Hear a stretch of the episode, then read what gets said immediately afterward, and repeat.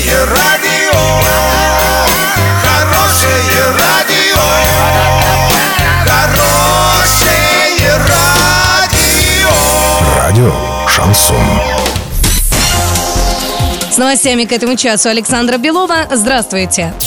Подробнее обо всем. Подробнее обо всем. Урский завод синтетического спирта в течение двух дней начнет погашать долги по зарплате. Напомним, что более 500 сотрудников завода в июле не получили зарплату за прошлый месяц. Ситуацию взял на личный контроль глава области Денис Паслер. Только после вмешательства губернатора руководство предприятия приняло решение о выплате заработанных денег. Урский завод производит изопропиловый спирт. Поставки осуществляются не только на предприятия России, но и в более 10 стран мира.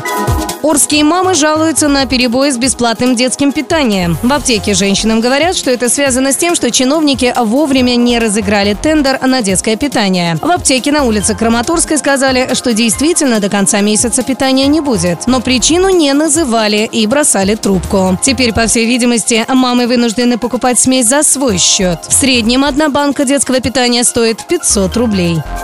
Доллар на сегодня 63.02, евро 71.01. Подробности, фото и видео отчеты на сайте урал56.ру. Телефон горячей линии 30 30 56. Оперативно о событиях, а также о жизни редакции можно узнавать в телеграм-канале урал56.ру. Для лиц старше 16 лет. Александра Белова, радио «Шансон Ворске».